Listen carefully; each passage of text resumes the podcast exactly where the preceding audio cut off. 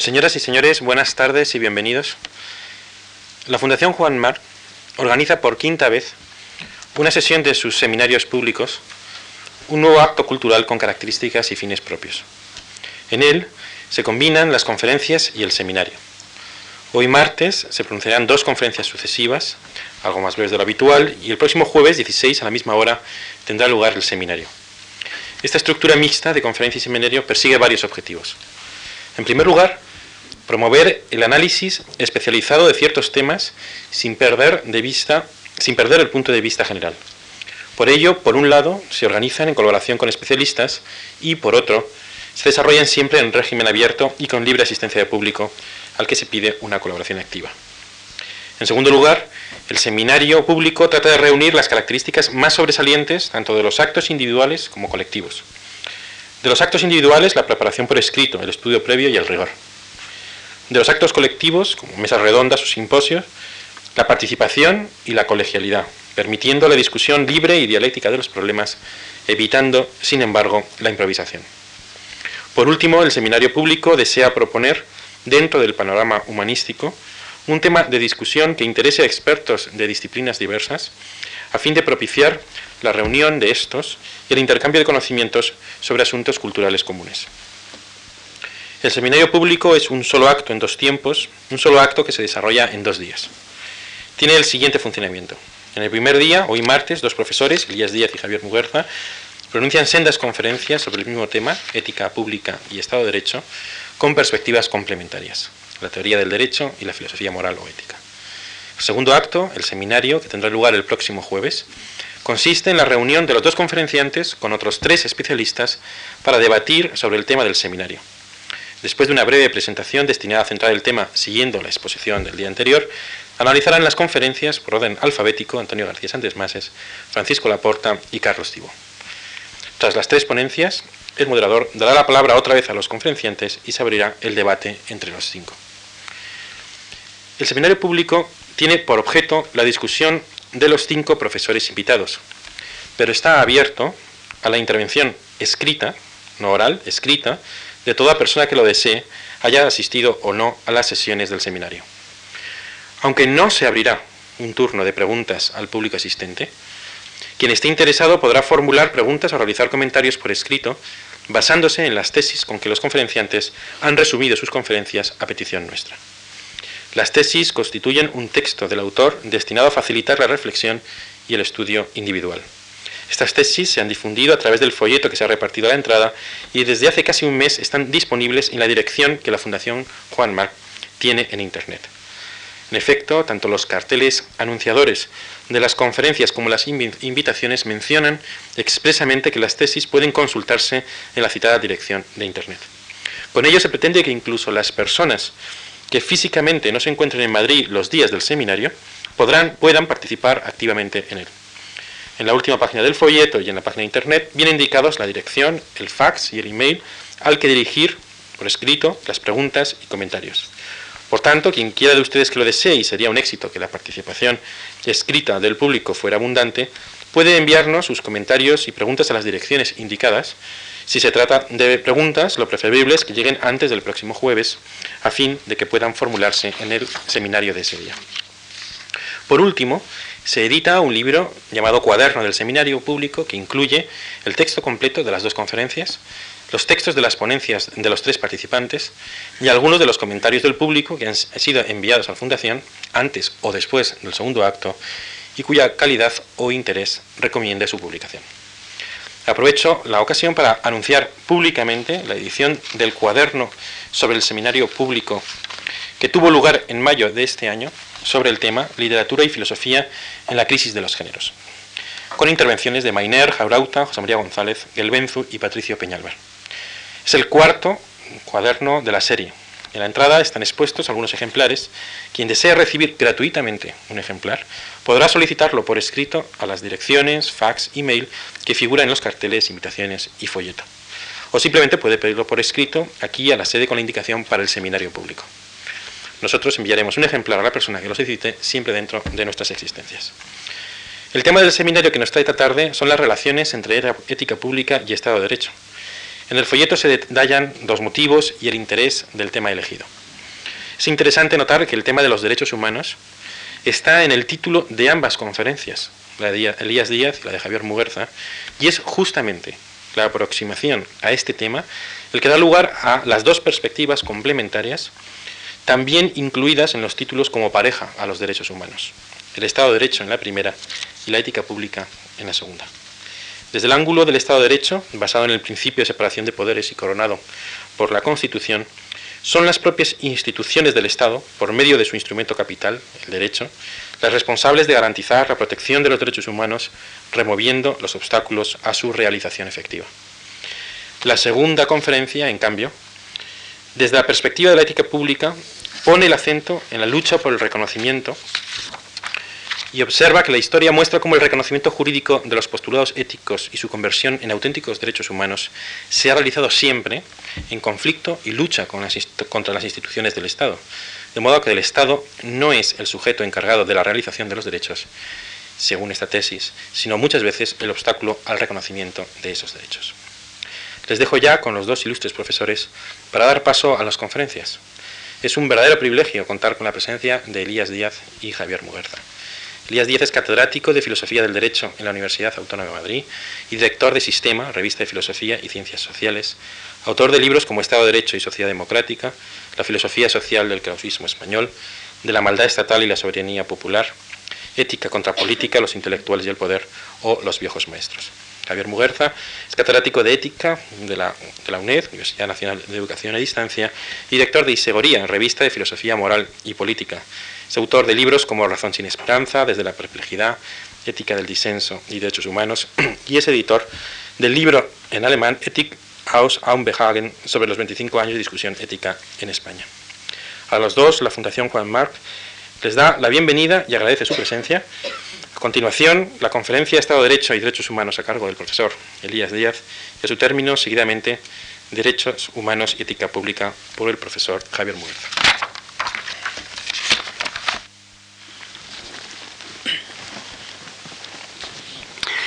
Muy buenas noches. Ante todo, mi sincera, profunda gratitud a la Fundación Juan March por esta invitación para ser ponente en esta, en esta sesión, en este seminario público tan importante de ética pública y Estado de Derecho. Mi gratitud por esta presentación a Javier Goma y a José Luis Juste, viejo y querido amigo, por haberme invitado a participar en este seminario. Eh, se trata de eh, sintetizar en un tiempo no abusivo, que no pase en ningún caso de los 45 minutos, algunas reflexiones sobre un tema tan complejo como es el de la interrelación entre derechos humanos y Estado de Derecho. Por lo tanto, eh, al ser una síntesis, eh, forzosamente, en algunos momentos puede aparecer como excesivamente contundente o gráfica o dogmática incluso en mis afirmaciones, les ruego que lo tomen más bien como el deseo de no dejar nada decirlo todo, lo que luego va a ir por escrito en este libro que eso nos ha anunciado, pero decirlo todo es imposible, sin resaltar los puntos que me parecen más importantes para la sesión de hoy y también para dar después pie a que nuestros objetantes, a los que también les agradezco que hayan aceptado este papel fiero de criticarnos, puedan hacerlo el próximo, el próximo día mi, tema e incluso la perspectiva desde la, que, desde la que se me ha invitado a mí concuerda con mis creencias, por eso lo he aceptado, es decir, mm, se me ha pedido que yo expusiera más bien el punto de vista de la ilustración mm, y eh, su relación con el Estado de Derecho y los derechos humanos. Y efectivamente por ahí empezaré yo de manera contundente, por eso la petición de disculpas anterior, porque creo que eh, la cultura del Estado de Derecho, mm, aquí la contundencia de la expresión, la cultura eh, del Estado de Derecho es la cultura de la ilustración. La cultura del Estado de Derecho es la cultura de la ilustración. Proviene de la ilustración, deriva de la ilustración, descriptivamente surge fácticamente en ese contexto, pero además también, por lo tanto estoy diferenciando, también se fundamenta en los valores, en los principios de la ilustración. Sin ilustración no habría Estado de Derecho y si se destruye la ilustración se destruye el Estado de Derecho. ¿Qué quiero remarcar fundamentalmente con esto? Que sería casi mi tesis fuerte. Empiezo, como ven, por, por lo por una de las cosas que me parecen decisivas en mi intervención. Eh, ¿Qué quiero decir con esto? Pues fundamentalmente lo que he dicho, pero también otra cosa, que enseguida enuncio. Y es que eh, el Estado de Derecho no es el positivismo que el contexto cultural, y al decir cultural quiero decir filosófico, político, social, en el sentido más amplio de la expresión cultural, que la cultura del Estado de Derecho no es la cultura del positivismo. Y esto tiene implicaciones importantísimas y gravísimas. Ahí yo por lo menos incluyo que si esta tesis mía se acepta, está implícita incluso explícita, la hago yo ahora, una crítica, por lo tanto, a todo lo que significó eh, Carl Smith y las críticas al Estado liberal de derecho desde el punto de vista del totalitarismo. Es decir, si el Estado de Derecho se reduce a positivismo, a imperio de la ley, de cualquier ley, de una legalidad que prescinde de la legitimidad, entonces no digo que tuvieran razón las críticas totalitarias al Estado de Derecho, pero sí tendrían razón los eh, desencantos, la falta de legitimación del Estado liberal y, en definitiva, la perplejidad o el desconcierto que se habría producido en Europa en torno a esta crisis del Estado liberal, pongamos en torno a la Primera Guerra Mundial.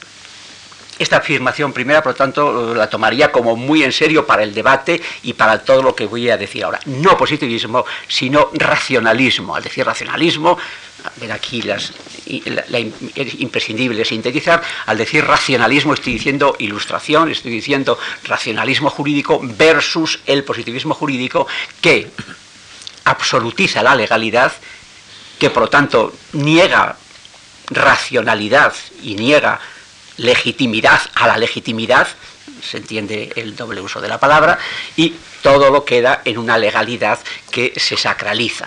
Y desde esa perspectiva, sí, el Estado liberal de derecho sería algo que mostraría sus insuficiencias tanto para entender la realidad social de los tiempos en que se produce, como también en la esfera que estamos aquí más, sus insuficiencias en cuanto a fundamentación.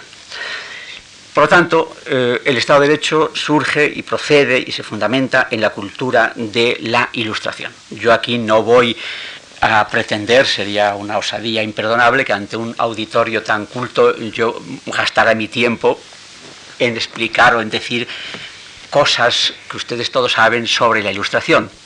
Sin embargo, sí diré lo que me conviene para mi, para mi tema y para mi tesis.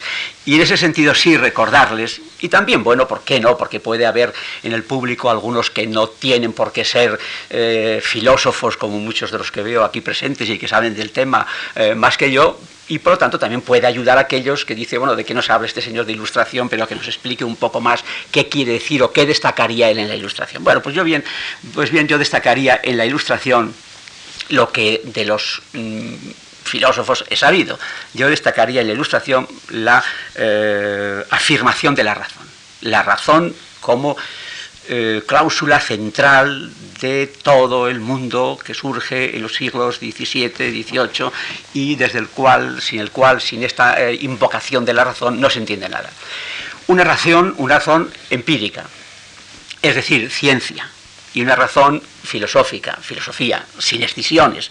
Pero quiero mencionar las dos, una razón empírica, científica, una razón filosófica. Por lo tanto, razón de medios sí, pero razón de fines. Es decir, razón de fines, es decir, ética, es decir, filosofía, y no solamente, por lo tanto, eh, ciencia.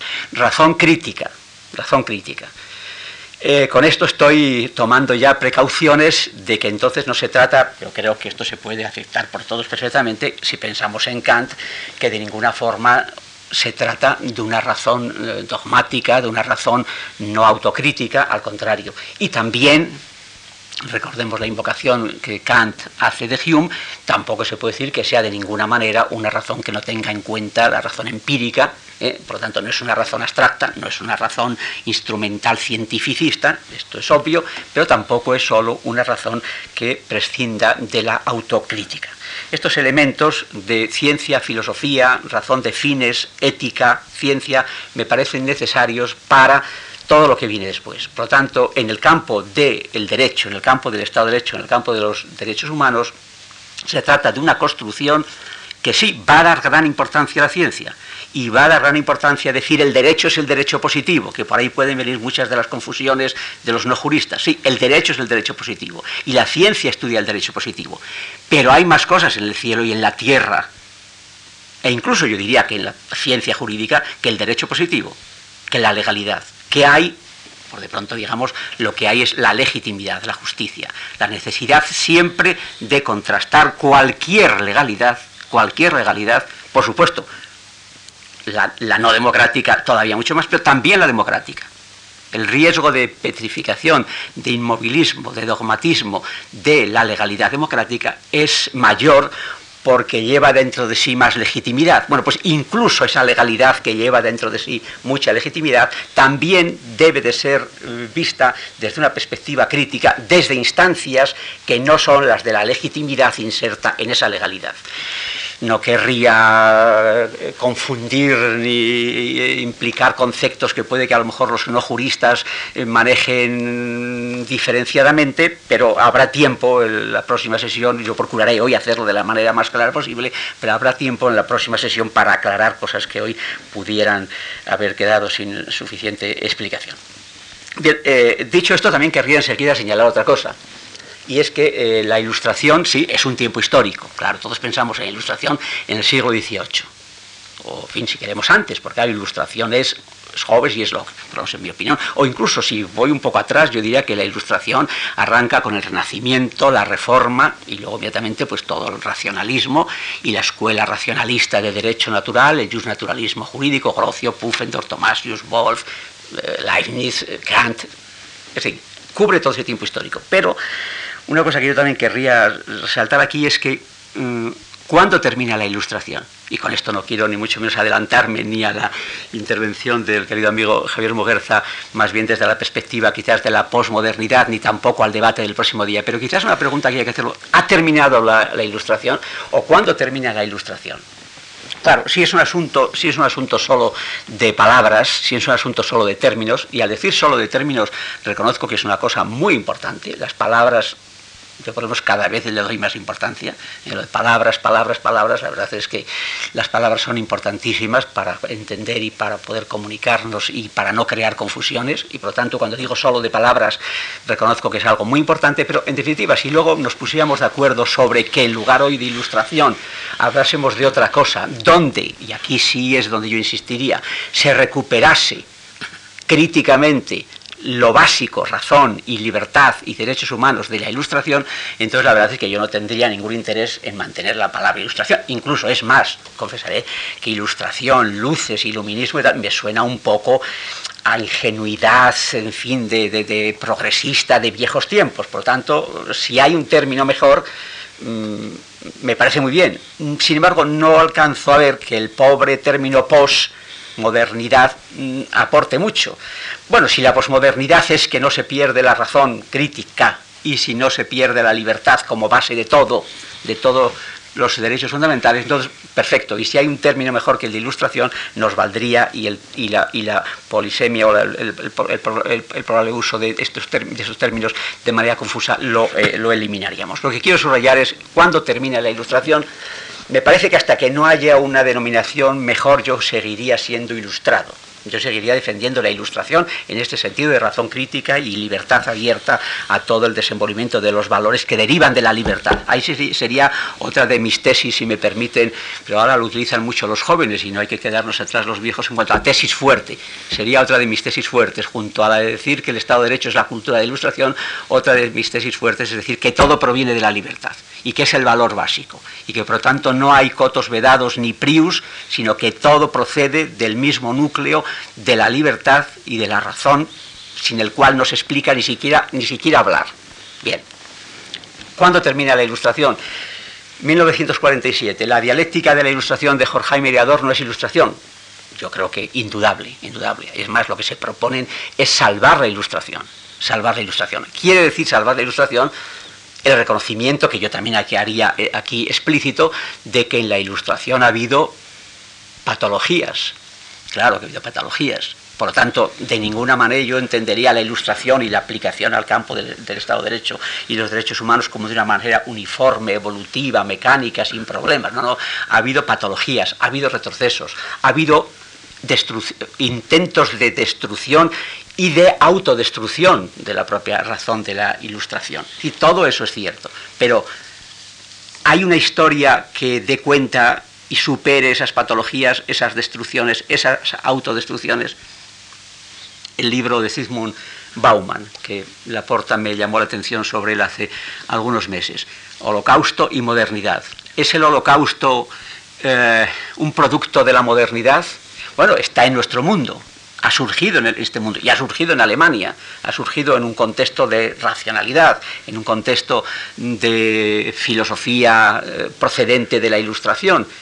¿Qué tiene que ver el holocausto con la eh, ilustración? Yo desde luego me negaría a considerar que el holocausto es una derivación, como diría, coherente de la ilustración. Es más, diría lo contrario, es más bien producto de una degeneración o de una reducción o de un falseamiento de la ilustración. Pero surge en ese contexto, surge dentro de la ilustración y por lo tanto hay que dar explicación al holocausto y a todo lo que simbólicamente está en torno al holocausto eh, desde, esta, desde esta perspectiva. 1947, dialéctica de la ilustración, está dentro eh, de la ilustración, no ha acabado la ilustración por lo menos hasta que no encontremos un símbolo que reúna adecuadamente, incluso una expresión que reúna adecuadamente lo que yo estoy resaltando aquí, que pertenece a la ilustración, me parece que yo mm, puedo seguir manteniéndome dentro de las coordenadas del pensamiento ilustrado, de la salida de la minoría de edad. Recuerden, como dice Kant, la ilustración es, pero esto ya casi me da vergüenza recordárselo aquí, la, ilustración, dice Kant en 1780, 84 es sapere aude, atrévete a saber, atrévete a saber, salir de la minoría de edad individual y de la humanidad. La ilustración es la salida de la minoría de edad culpable de la, eh, de la persona individual y de la humanidad, salir de, de, las dependencias de los tutores eclesiásticos o tradicionales y construir a través de la razón, en el uso público y libre de la razón, construir un nuevo mundo. Y desde esa perspectiva es desde la que diría que eh, seguimos asumiendo todos estos elementos críticos en el mundo de la ilustración. Pues bien, el Estado de Derecho, el Estado de Derecho es una manifestación central y una construcción central del eh, mundo de la ilustración. ¿En qué sentido? En el sentido de que el Estado de Derecho es una construcción de los criterios de justicia, de los criterios de legitimidad que construye la ilustración y fundamentalmente de lo que en aquel momento se llama el derecho natural racionalista, los principios del justnaturalismo protestante que se construye desde Grocio a Kant. Es decir, la legitimidad como base crítica de la legalidad. El naturalismo racionalista es fundamentalmente una teoría de la justicia, una teoría de la legitimidad que incide sobre la construcción de una legalidad y de un derecho, y todo eso es lo que va a dar lugar a las coordenadas en las que surge el Estado de Derecho. El concepto de legitimidad, mm, en ese contexto, por lo tanto, del siglo XVII y XVIII, hay que entenderlo eh, muy en relación con quien recupera estos conceptos a principios del siglo XX. Me estoy refiriendo a Max Weber. Todos saben que Max Weber es quien, frente a los legitimistas que entienden la legitimidad como un concepto aplicable solamente al ancien régime, al anterior a la Revolución Francesa, Max Weber es el que va a construir sus principios, sus criterios de legitimidad y va a dar lugar al planteamiento de este tema que estamos tratando aquí con las coordenadas eh, modernas. Max Weber define el derecho y el Estado como monopolio legítimo de la violencia.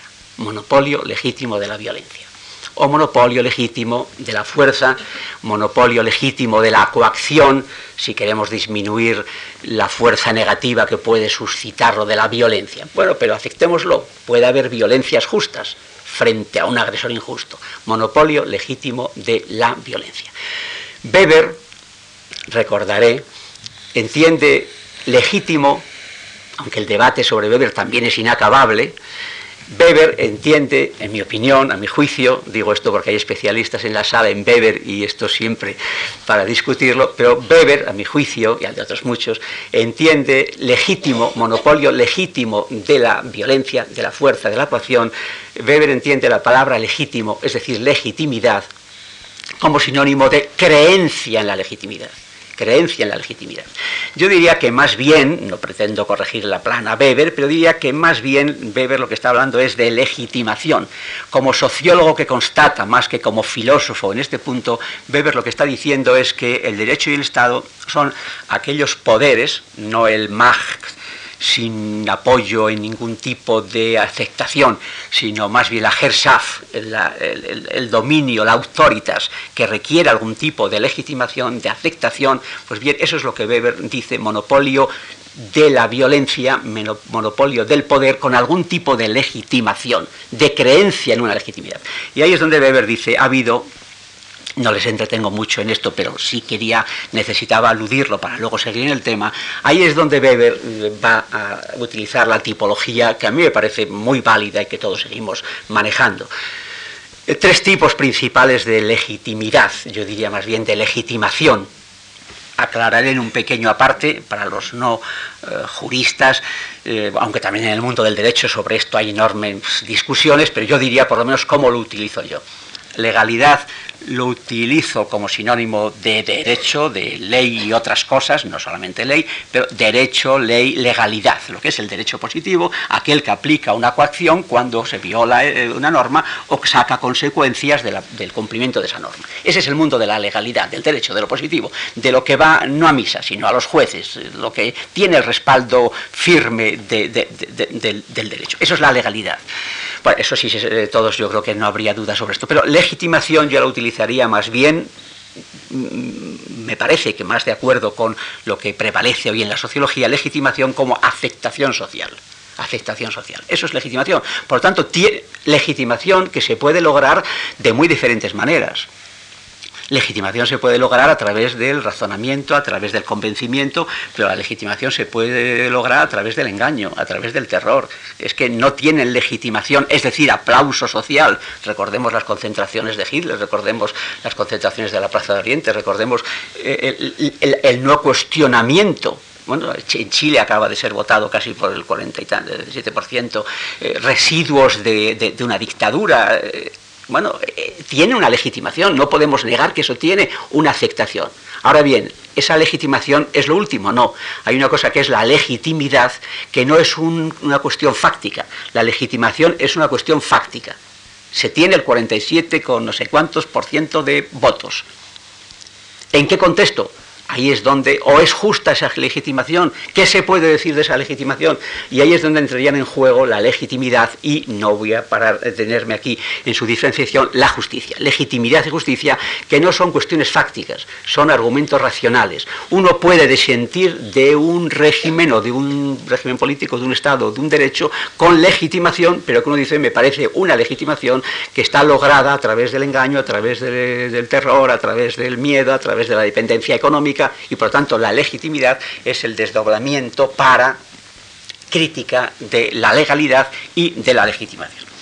Hecho esta, hecha esta aclaración es donde decía que Weber dice, ha habido, muy brevemente, Weber dice, ha habido tres principales, tres principales modos de legitimidad, de, sistema legítimo, de legitimación. Ha habido tres principales modos. En tres principales criterios se ha creído que tenían legitimidad. ¿Cuáles son? Brevísimamente. Uno, es importante sacarlos porque tienen importancia también en el mundo actual. Uno, la legitimidad carismática.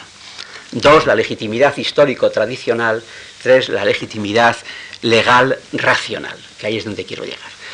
Brevemente, la legitimidad carismática. Digo mm, que también quiero recordarlo, porque claro, no ha desaparecido. Yo solo eh, decía a los estudiantes, ¿en qué medida nuestra democracia actual es más carismática que la de hace a lo mejor 50 años? Pues puede que sí, puede que los medios de comunicación, puede que el sistema actual en que se, en que se desenvuelve la democracia haga prevalecer elementos que el mercado y la comunicación eh, presentan como decisivos y son elementos de carácter más bien carismático. Hay una legitimidad carismática de los primeros imperios orientales, de los antiguos tiempos, donde dice donde dice Weber, lo que descansa esta legitimidad carismática descansa en la entrega extracotidiana a la santidad, el faraón, el hijo de Dios, la puerta del cielo, heroísmo o ejemplaridad de una persona y a las órdenes, yo más bien diría hoy, y a las decisiones que derivan de ahí. Es decir, la correspondencia de la legitimidad carismática es el derecho decisionista.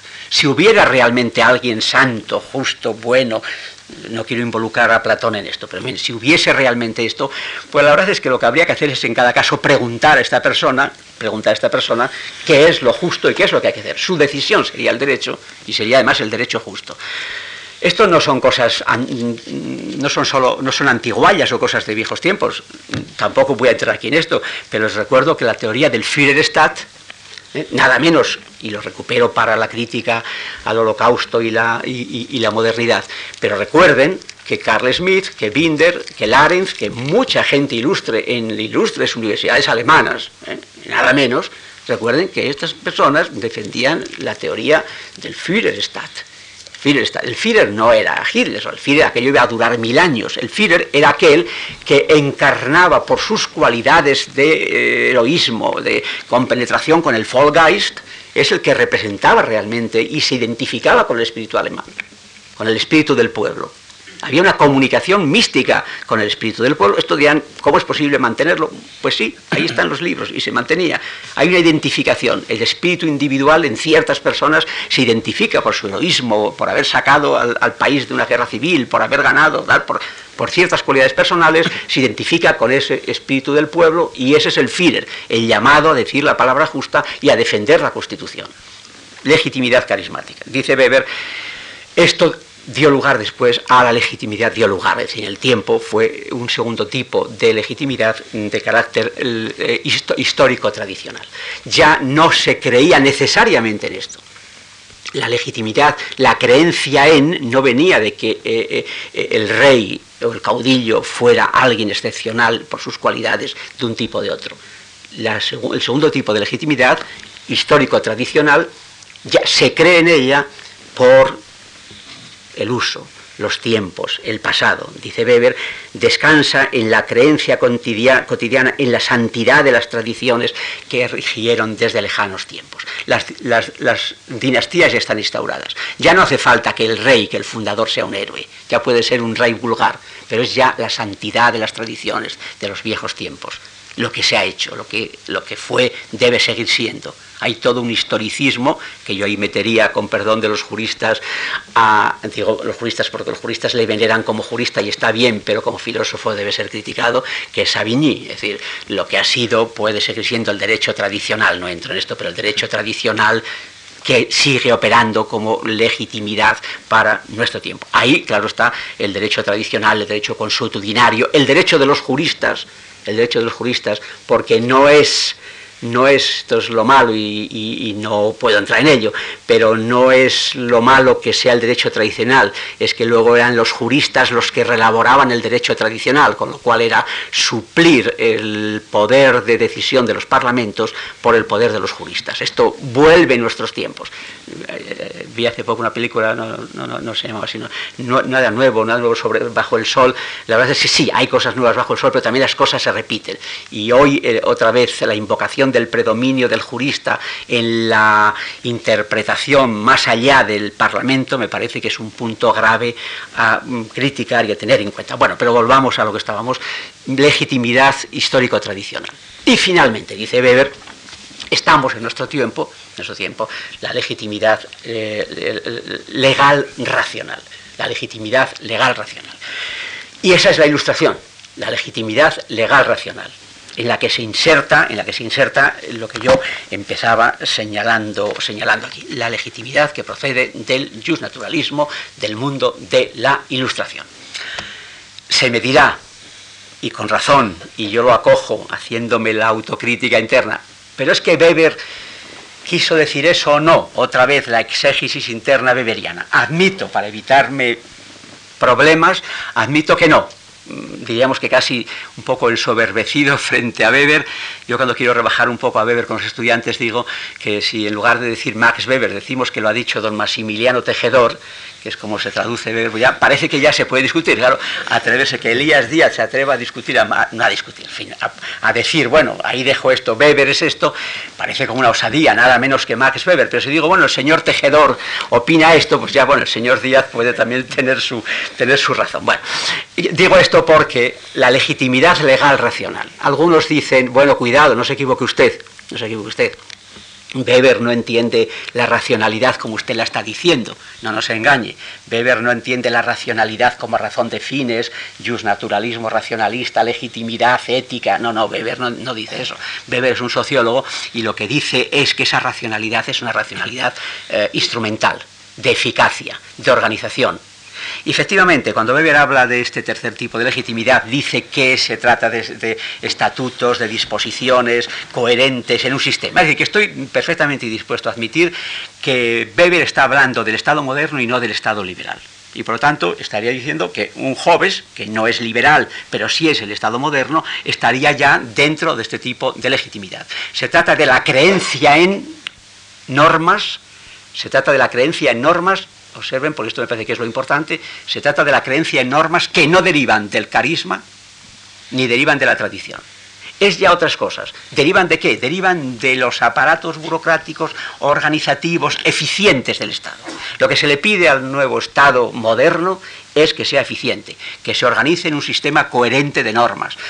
Y al decir sistema lo digo en el sentido fuerte, y por lo tanto ya no las decisiones arbitrarias de una autoridad carismática, no ya, las no ya el derecho consuetudinario tradicional, no, no, ya es un sistema de eh, mayor lógica interna, mayor trabazón, con un aparato burocrático, un aparato judicial, eh, eh, todo esto, por tanto, buscando ciertos fines justificados utilitaristamente, por tanto, no estoy negando que ahí no hubiera elementos éticos, pero sí más bien de una ética quizás de utilidades, de consecuencias, y no una ética de más allá de principios de utilidades o de consecuencias. Pero, bien, por tanto, diría, bien, Weber, Weber entiende así la legitimidad legal racional. Era mucho, era mucho, porque era el Estado moderno ver, y el Estado y el derecho moderno versus los derechos y los estados carismáticos e histórico-tradicionales. Pero, yendo ahora más allá de Weber y preguntándonos cómo fue posible, y por tanto ya dirigiéndome a la parte más central de, mi tema, ¿cómo, ¿cómo fue posible que algo denominado legitimidad legal racional alcanzara aceptación, creencia cada vez en más amplios sectores sociales. ¿Cómo se explica esto? En mi opinión se explica en ese contexto de la ilustración por dos razones fundamentales, que hacen referencia, y me estoy desprendiendo evidentemente de Weber, no diciendo que Weber no lo aceptaría, pero en cierto modo me resulta esto secundario, ¿Por qué fue posible la aceptación de esa legitimidad legal racional? Porque no olviden que esto es lo que ocurrió. Esto es lo que ocurrió en la Revolución de 1688 en Inglaterra, esto es lo que ocurre en el Bill of Rights de 1689, esto es lo que ocurre un siglo después en, Francia y la Declaración de Derechos del Hombre y del Ciudadano. Es decir, que esto está encontrando aceptación social, tan aceptación social que está movilizando a las sociedades europeas. ¿Qué es lo que explica que esa legitimidad no hace falta que lo diga, es la base, lo, lo digo, que es la base y es el entorno del Estado de Derecho. ¿Cómo se, ¿Por qué se acepta esa legitimidad? ¿Por qué encuentra esa aceptación en las sociedades hasta el punto de hacer como mínimo dos revoluciones, también, también la americana, también la Declaración de Virginia sería del mismo contexto? ¿Cómo se explica esto? En mi opinión, iba a decir fácilmente, pero sería una eh, simplificación inadmisible, eh, porque hay complejidades internas, pero en mi opinión se explica, sí, claramente, no digo fácilmente, pero se explica claramente por dos argumentos que voy a dar. Uno, esta legitimidad legal se acepta porque la legalidad, la legalidad se está entendiendo cada vez más como producto de la voluntad popular. Es decir, no se trata de cualquier legalidad. Y ahí, por lo tanto, ya no basta Hobbes, ya hay que dar el paso a Locke. No se trata de cualquier, bueno, y luego a Rousseau, en la interpretación que yo haría de Rousseau. No se trata de cualquier legalidad. Si esa legalidad encuentra legitimidad, si esa legalidad encuentra aceptación social, encuentra legitimación y además desde mi punto de vista también legitimidad, es por una razón, porque la gente, la gente, censitariamente todavía, minoritariamente todavía, a través del contrato todavía y no de expresión hasta Rousseau de la voluntad general y de la voluntad de todos, no entro evidentemente en ese tema, pero podemos plantearlo el próximo día.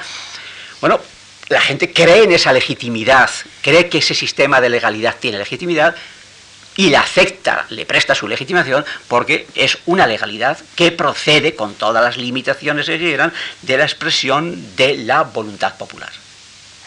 La ley ya no es algo que proceda de fuera, ya no es rey igual a ley, como ocurría en las situaciones del viejo régimen anterior al Estado de Derecho. El Estado de Derecho es precisamente la ruptura de la ecuación rey igual a ley no es ya el rey que procede de Dios, no es la ley que procede del rey, sino la ley es algo que procede y debe proceder de las asambleas, de las instituciones representativas de la voluntad popular.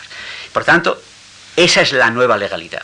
Y esa, ese, por tanto, imperio de la ley como expresión de la voluntad popular, me parece que es el argumento y la razón de que esa legitimidad legal esté aceptada en el siglo XVII, XVIII y en los tiempos posteriores con las críticas que se le van introduciendo.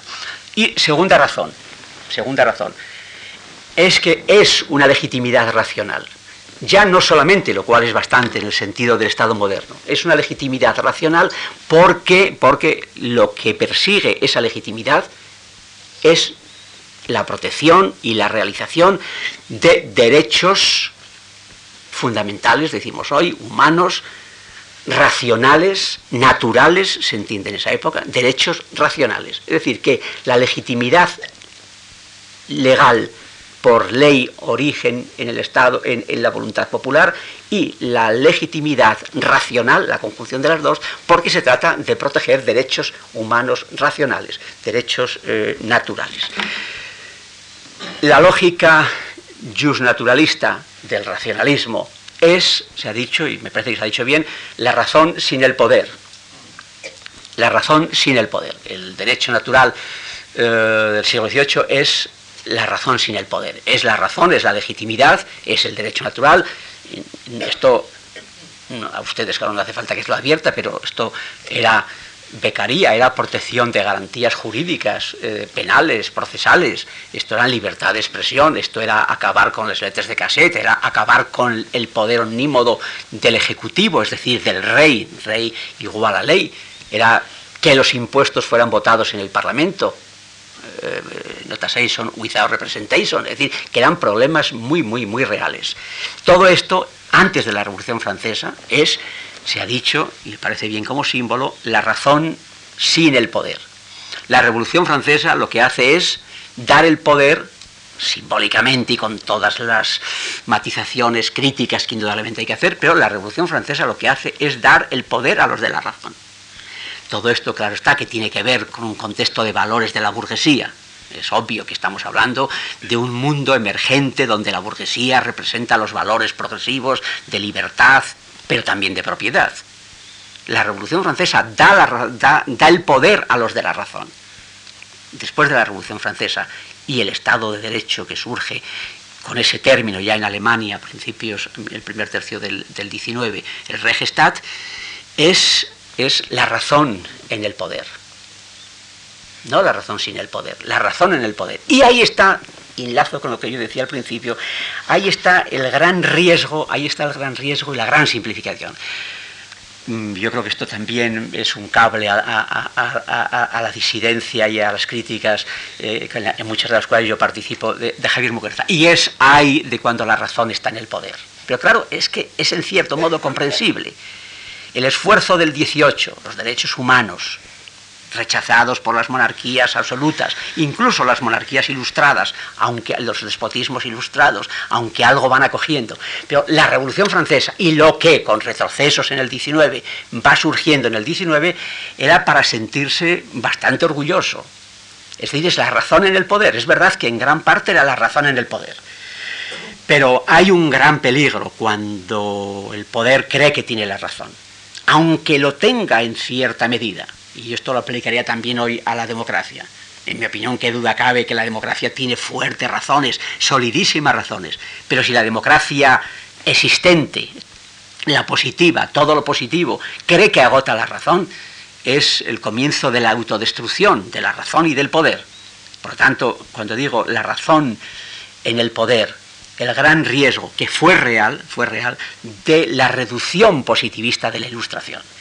Yo creo que aquí arranca, sobre todo en el campo en que yo más conozco, en el campo de las ideas políticas y jurídicas, aquí arranca el gran momento de inflexión negativa que va a criticar muy bien Teodor Adorno, Horkheimer y, y, la Escuela de Frankfurt, es decir, la reducción positivista de la ilustración. A mí me parece que ahí está el gran problema, la reducción positivista de la ilustración, que en el campo del derecho se ve con esta espero haberlo, poder, haberlo podido transmitir con este grafismo, es que los que no tenían el poder y tenían la razón en el 18, sí, los Rousseau, la, ilustración, la, enciclopedia, triunfan en la revolución. Ya digo, con retrocesos y, y, vueltas, pero eso se impone. Ah, y es la razón. Y el gran riesgo de la razón es creer que la razón se acaba, que se acabó, que ya está la razón en el poder, que ya está la razón en el derecho. Entonces, ¿para qué hace falta la legitimidad? Si ese derecho es el que es el legítimo. Ese derecho es el que es justo ya. Si lo decíamos ya en el 18, ese derecho es el justo, el Estado de Derecho es el justo. No hay más que hacer. Es decir, ¿qué, es lo que hay que hacer? Sí, exégesis del derecho positivo.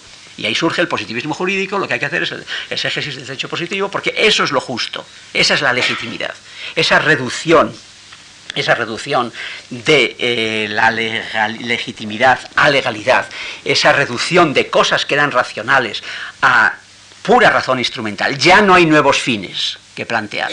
Lo que hay que hacer sí es trabajar mucho sobre los medios. Todo el mundo posterior de la tecnocracia y de hoy, la reducción a, la reducción a, medios, mm, va en la misma línea. Si no planteen ustedes nuevos fines, lo que hay que hacer es cómo lograr esos fines. También está bien saber cómo se logran ciertos fines, pero ya no hay que decir nada en cuanto, en cuanto a fines, todo es razón instrumental bueno, yo creo que por aquí asoma también el pensamiento único y, asoma sí la autodestrucción de la ilustración por reducción, pero no en todos, porque yo creo que se puede decir, y enseguida voy a seguir ya finalmente esta línea, que eso es verdad que se dio. La reducción positivista de la ilustración es la muerte por inanición y por simplicidad, por razón instrumental de la ilustración. Y en el campo del derecho, la reducción del Estado de Derecho, que en el 18, desde una razón crítica, abierta, no cerrada, no exhaustiva, no terminada en un tiempo, auguraba mm, vías nunca abarcables del todo, su conversión de esa legitimidad en legalidad hace que parezca ya que esos poderes jurídicos políticos sean los poderes, los poderes definitivos. Estoy exagerando un poco, no es que no se vieran los cambios sociales, pero en definitiva lo que se decía, jueguen ustedes dentro del sistema. Es eso, jueguen ustedes dentro del sistema. Y claro, los que habían quedado fuera del sistema, en el 19, movimientos sindicales, clases obreras, la no burguesía, dicen, no, no, es que no jugamos a eso, porque ese derecho, no olvidemos, el artículo 17 de la Declaración Francesa. La propiedad es un derecho inviolable y sagrado. El Código Napoleón civil y mercantil. los excluidos dicen, no, a eso no jugamos. No jugamos al sistema representativo, no jugamos a la democracia. Es decir, el Estado de Derecho se petrifica ahí en esa perspectiva, como Estado únicamente legislativo. Hoy vuelve también la crítica al Estado de Derecho solo como Estado legislativo en el sentido de legalidad cerrada. Me parece que eso también hay que corregirlo y entenderlo si estoy en lo correcto en este sentido. Y termino. En vez de esto, me parece que lo fructífero es, enlazando con lo anterior, es recuperar una idea que a su vez yo aquí enunciaría también así un poco más solemnemente como tercera idea fuerte de mi intervención. Y es que la democracia, perdón, que el Estado de Derecho es la institucionalización jurídica de la democracia. El Estado de Derecho es la institucionalización jurídica de la democracia y los derechos humanos constituyen la razón de ser de la democracia. Me parece que si, si, se pierde de vista esto, entonces sencillamente el Estado de Derecho se convierte en una cosa de juristas. Bien, pero es una cosa de juristas, no es una cosa que incumba a los demás ciudadanos. Y por lo tanto, me parece que la correlación, a mí me alegra mucho ver que hoy Habermas, con todo el mundo de Habermas, insiste en ello. Y entonces levanto la mano modestamente y digo, yo en el 66 escribí un libro que se llamaba Estado de Derecho y Sociedad Democrática. Ya sé que es otra cosa y que yo no muevo la erudición ni lo que mueve Habermas, pero bueno, pero, pero Estado de Derecho y sociedad democrática. Sin Estado de Derecho no hay democracia y sin democracia no hay Estado de Derecho. Es la institucionalización de la democracia. Y en este sentido es en el que yo subrayaría que los principios de la democracia son los principios del Estado de Derecho. Los principios de la democracia como doble participación, participación en decisiones y participación en resultados, la doble participación propia de la democracia se corresponden, se corresponden con el imperio de la ley como expresión de la voluntad popular, participación en decisiones y derechos humanos a proteger como participación en resultados. Es decir, hay una traslación, en mi opinión, mm, coherente y sin la cual se rompe el sentido del Estado de Derecho y la democracia puede ir por otras vías fructíferas, pero carentes de institucionalización jurídico-política, me parece, por lo tanto, enormemente eficaz e enormemente necesario la conjunción de estos dos elementos.